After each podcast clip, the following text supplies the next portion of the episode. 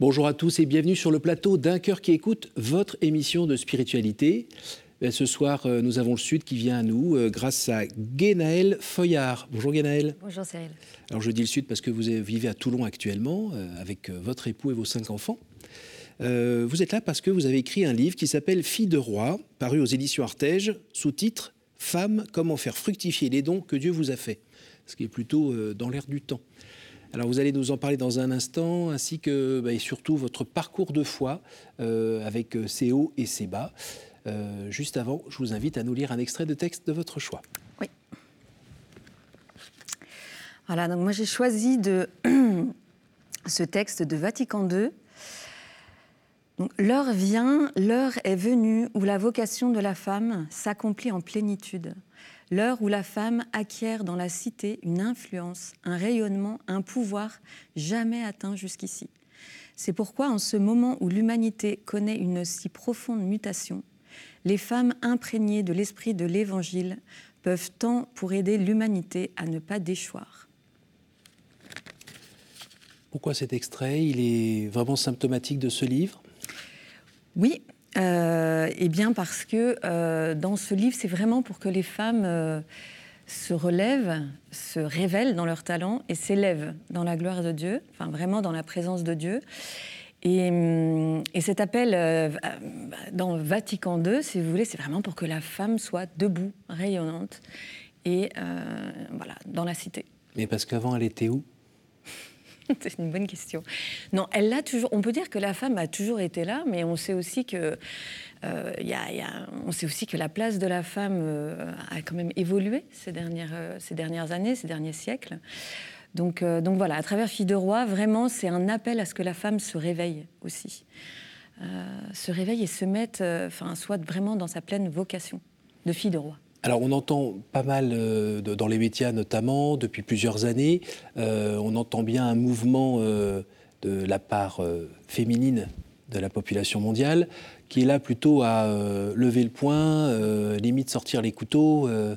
pour opérer ces messieurs. Mm. Vous êtes dans ce mouvement-là? Je vais réfléchir. Non, non, non, pas du tout.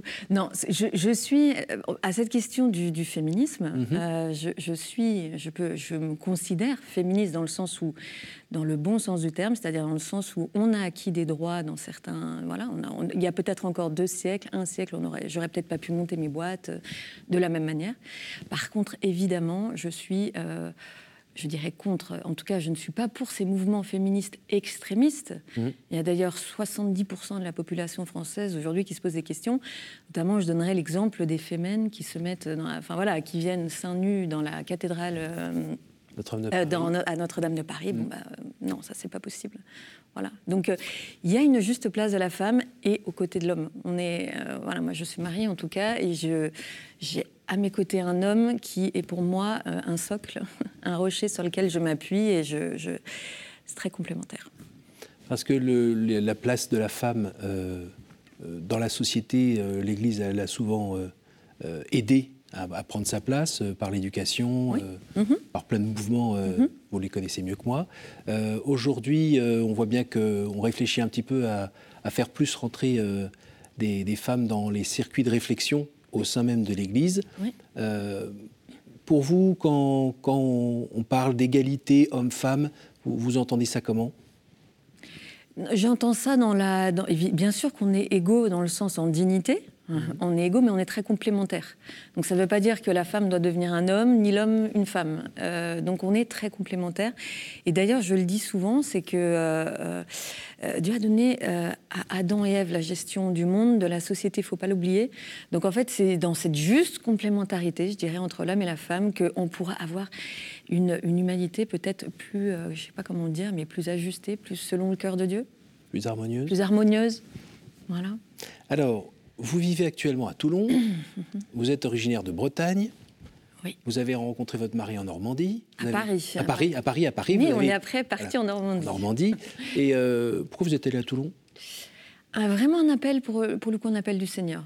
La mission, une mission, clairement. On était en Normandie, je vais vous dire, et on venait de faire agrandir la maison. Euh, Sébastien est son cabinet, parce qu'il est psychiatre, il est médecin.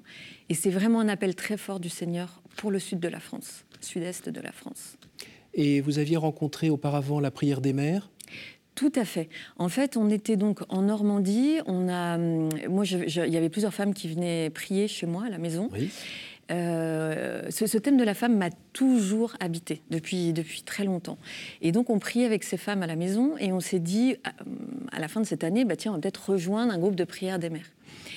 Et en fait, j'ai dans ma petite chapelle en Normandie, parce qu'on avait une petite chapelle, j'ai vraiment euh, eu cette, euh, cette, révélation, je ne sais pas si on appelle ça une révélation, ce que vous voulez, euh, sur fille de roi, sur cette, cette identité de la femme, fille, épouse et mère, mhm. et en même temps cette femme orante et combattante. Et ça, c'est quelque chose que j'ai reçu en Normandie, et quand je suis arrivée à Toulon, parce que je me disais en Normandie, je ne vois pas, je suis en pleine campagne, comment ça va se faire? Et quand je suis arrivée à Toulon, c'est là où tout s'est ouvert, mhm. avec Monseigneuret, la Sainte-Baume, Marie-Madeleine. Mhm. Et là, c'était le, bon terreau. Euh, voilà, on va dire ça. Alors, fille de roi, fille de roi, euh, moi je suis fils de roi. Hein. Ah oui. Ça marche bien, ça. Ça marche. D'accord. Fille de roi, pourquoi cette, euh, ce nom spécifique? Qu'est-ce que ça veut dire? Fille de roi, eh bien c'est parce que nous sommes filles de roi, hein. le roi, le roi du ciel, donc Dieu notre Père, et nous sommes filles de roi, c'est-à-dire que tout l'héritage du Père nous appartient, et on a une vraie dignité dans le cœur de Dieu. Voilà. Ça vient de là, fille de roi. C'est vraiment, euh, on est les filles bien aimées du Père. Et quelle, est le, quelle était la nécessité aujourd'hui de le redire, puisque c'est depuis toute éternité que vous êtes fille de roi? Eh bien, un appel, encore une fois, à ce que la femme se, se relève, euh, se révèle dans ses talents et s'élève. Et qu'elle se souvienne qu'on est justement fille de roi, qu'on est on a une dignité incroyable en tant que fille de roi et, ben justement d'en vivre. Aujourd'hui, on peut dire quand même que malheureusement, bien beaucoup de personnes euh, autour de moi, dans mon, travail, je, rencontre beaucoup qui ont, d'une certaine manière, qui ont perdu la foi, mais qui se posent plein de questions. Hein. donc euh, c'est plutôt bon signe. Mais non, vraiment de se, rendre compte qu'on a, qu'on est, est aimé, infiniment aimé. Dans votre cheminement personnel, comment vous en êtes arrivé là? Vous êtes née dans une famille catholique Oui, je suis née dans une famille catholique, pratiquante. Euh, et moi, j'ai toujours aimé, enfin, j'ai toujours aimé le Seigneur depuis que je suis toute petite. Alors, j'ai eu des moments de conversion dans ma vie, et puis j'en ai encore aujourd'hui. Mhm. Mais ce que je veux dire, c'est que j'ai vraiment depuis mon, plus vieux souvenir, je vais vous dire, c'est quand j'avais l'âge de 4 ans et que je priais dans l'oratoire de mes parents. Mhm. Donc, j'ai vraiment, euh, c'est quelque chose qui m'a toujours habité. J'ai toujours, si vous voulez, euh, ressenti la présence du Père aimant sur moi, malgré tout toutes mes bêtises, mes péchés, tout ce que vous voulez. Mhm. Toujours été là. Est-ce qu'il y a un autre moment plus grand euh, où vous avez euh, eu l'impression de vraiment le rencontrer de personne à personne? Alors, en fait, euh, c'est comme ça, parce que ça, j'ai réfléchi il n'y a pas longtemps à ça.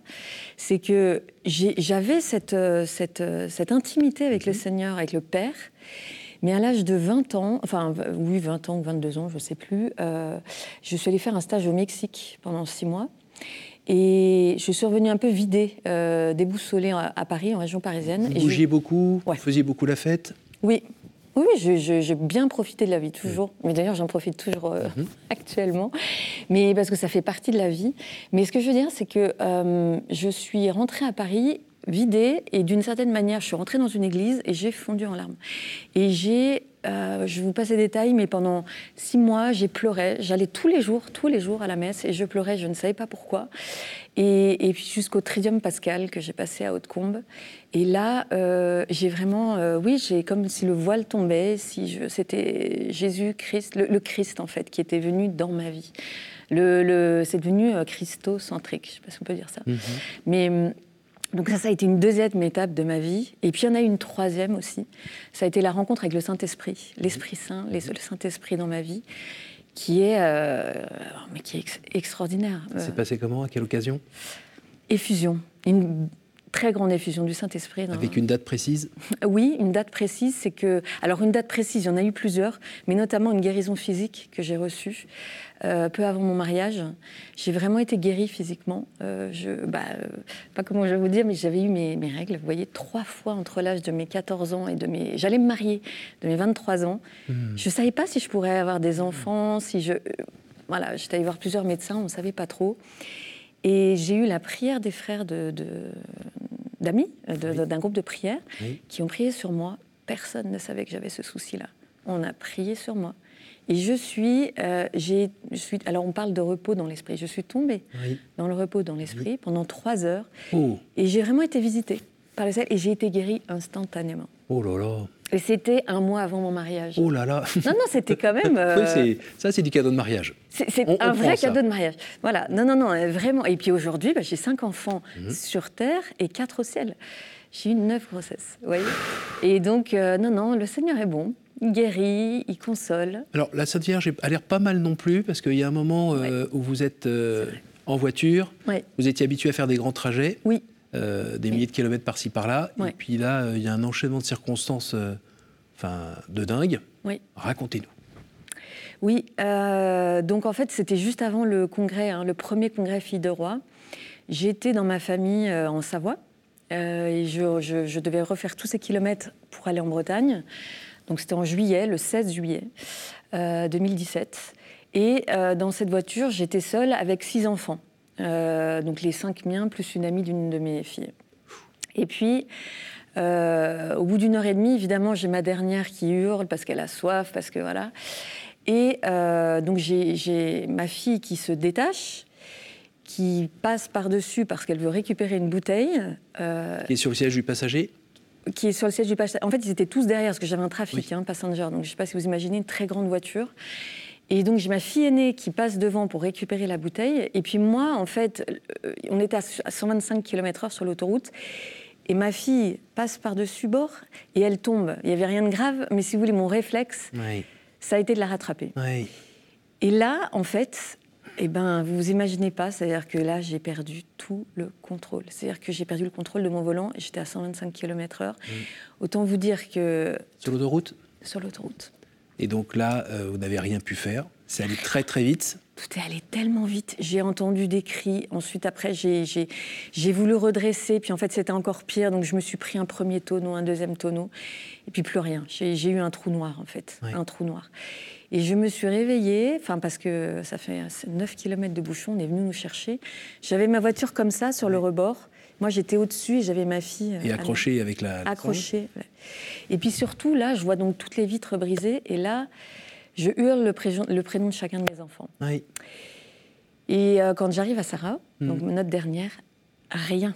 Hmm. Et là, je peux vous dire que j'ai eu un coup de poignard dans le cœur. Hmm. Rien, pas de. Donc j'ai hurlé, je suis sortie de la voiture, et là, il y avait toute une foule autour d'un bah, petit corps qui était là. Et je me suis dit, mais on m'a dit, ne, ne vous approchez pas, madame. Donc j'ai vraiment cru que c'était ah fini. terminé.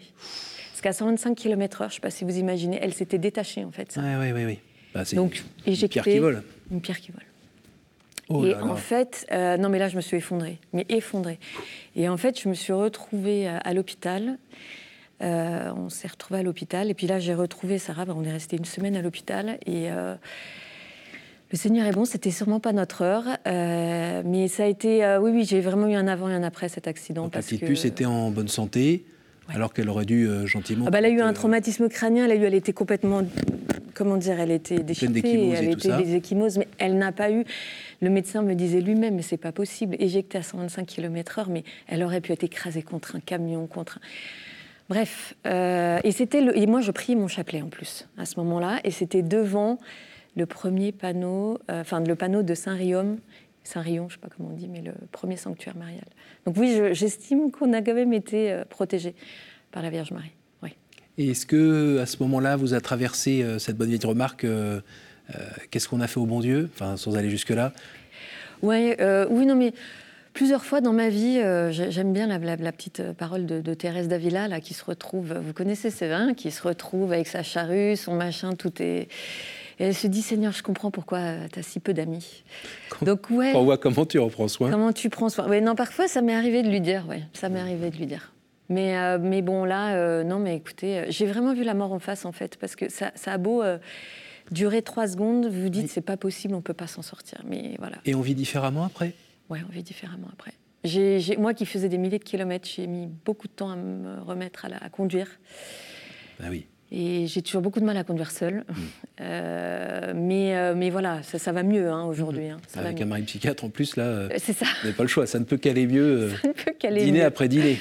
Alors, de quoi on parle ce soir? Eh On va reparler de cette expérience. On va reparler de ce...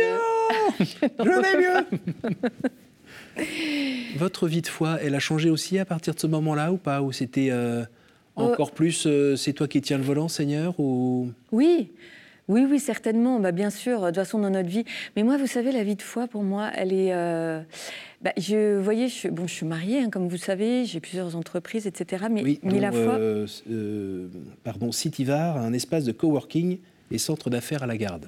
Voilà. Donc, j'ai une vie bien remplie, mine de rien. Mmh. j'ai trois sociétés. On y fait quoi en deux mots, quand même? Cityvar Oui. Ah ben, c'est un grand centre d'affaires, enfin grand, 350 mètres carrés, où on a des bureaux, des salles de réunion, euh, un restaurant, un bar. Donc on a pas mal d'entreprises qui viennent euh, faire leurs réunions là-bas. Puis on duplique le concept. D'accord. C'est aussi un organisme de formation professionnelle, donc éthique, euh, Calliope, qui est certifié Calliope. Donc on a aussi euh, pas mal de domaines. voilà. Donc j'ai une vie assez remplie, mais d'une certaine manière, ce qui est le cœur de ma vie, c'est quand même euh, c'est ma foi, parce que je pourrais pas sinon. Et alors quand, quand? Eh ben, Comment? Et puis euh, vous avez des batteries en plus que vous mettez dans vos chaussures le soir euh, pour avoir l'énergie de prier ou... Non, non, non, non, c'est au contraire, c'est ce qui me donne l'énergie. C'est l'oraison. Je fais oraison depuis, je sais pas, au moins une vingtaine d'années, mais je me lève plus tôt, je me lève à 6 heures du matin. Et puis j'ai l'oraison, j'essaie d'aller à la messe quotidiennement aussi. Et puis ce qui a été très fort dans ma vie, c'est la prière du rosaire. On pourrait se dire, mais euh, comment est-ce que tu as le temps de faire tout ça? Mais au final, on attendez, attendez. Comment vous avez le temps de faire tout ça? Oui, oui, merci, euh, Cyril. Il faut répéter. non, non, non. Mais en fait, euh, quand on prie, on gagne beaucoup de temps. parce qu'on va à l'essentiel. Donc, au final, je ne dis pas que c'est toujours parfait, loin de là, mais en tout cas, ce qui est sûr, c'est que moi, sans lui, je ne peux rien faire. Donc, c'est simple. Et ça, c'est pas des mots Non, c'est vraiment pas des mots. Non, non, non, je peux vous dire qu'une journée sans lui, une journée. Non, non, vraiment, c'est pas des mots. Et... Parce qu'il faut suivre les enfants. C'est ça. Il faut être un peu présente à son mari quand même. c'est ça. Et puis le travail qui a pour ça. des urgences. Et après, on est juste euh, avec une journée de 24 heures et un être humain, quoi. Exactement. Donc il y a plein de moments, il y a plein de raisons pour euh, lesquelles tout se grippe au même moment, au même endroit. Ce qui fait que vous, vous restez zen, c'est justement cette contemplation du matin, cette contemplation du matin, mais que j'essaie d'avoir, pas toute la journée, 24 h sur 24, on peut pas, mais, ce que je veux dire, c'est d'avoir cette espèce de. Oui, vous savez, la prière, pour moi, l'oraison, pour moi, c'est comme euh, l'oxygène hein, qui est nécessaire au corps. Je dirais que c'est nécessaire. On en a assez. Et voilà, et c'est, ça. Ce que je veux dire par là, c'est qu'avec euh, avec le, on sait où on va on sait où on va et on va à l'essentiel. On, pourrait croire que je passe, je sais pas, 10 heures de mon temps, mais en fait, on sait où on va, les personnes qu'on a à contacter, que je sais pas. C'est plus fluide en fait, beaucoup plus fluide. C'est loin d'être, euh, encore une fois, loin d'être parfait. Vous venez chez moi, parfois, je, souvent, je loupe mon repas le soir, je suis en retard, parfois. Je, voilà. Vous impatientez hein? parfois avec les enfants? Ça m'arrive.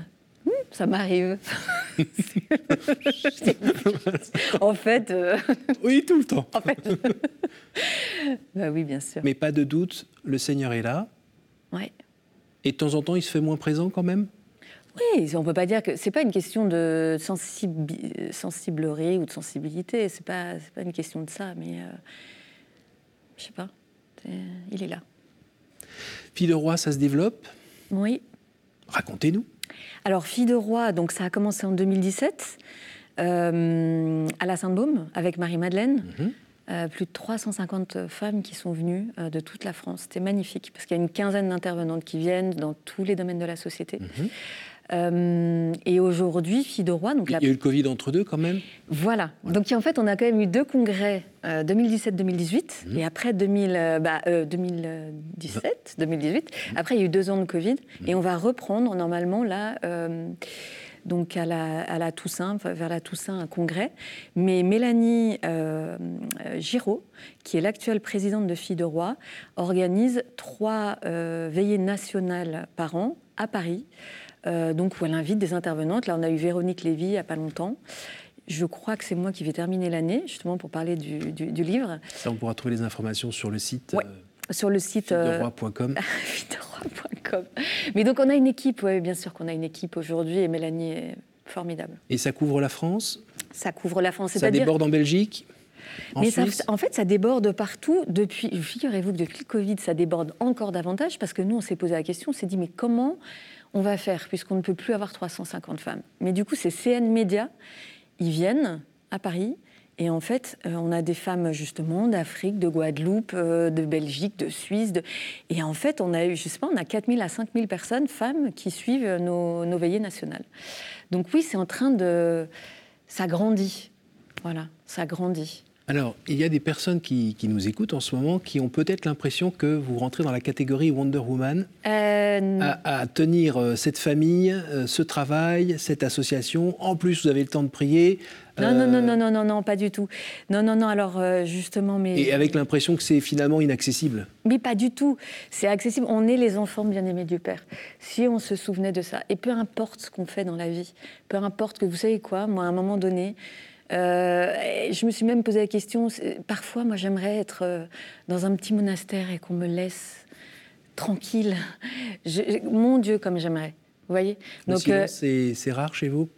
J'en ai besoin. Hmm. Et j'essaye d'avoir des, temps de silence. Donc, je me lève à 6 heures. Donc, je me lève à 6 heures. Mais j'ai pas le choix. Hmm.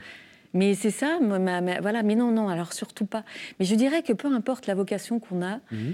Euh, peu importe là où on en est, euh, dans quel euh, domaine on est, en fait, en réalité, le plus important, c'est de se souvenir que on est les filles bien-aimées du Père, c'est tout. Les fils et filles bien-aimées du Père. Vous avez de la chance, vous êtes fils de roi aussi. Mais donc, donc voilà. Mais vraiment, c'est ça. Non, non, pas de. Voilà. Et vos enfants de quel âge à quel âge? Alors, mon, notre aîné, là, il, va, il a 16 ans et notre dernière a 8 ans. On arrive à transmettre toutes ces choses-là à ses enfants? On essaye. Pas toujours simple, surtout pour les adolescents, je dirais. Euh, non, c'est pas toujours évident. Pas toujours évident, mais, euh, mais on essaye. Je pense que c'est notre rôle. Après, ils ne nous appartiennent pas, je mhm. dirais. On donne tout ce qu'on peut. Mhm.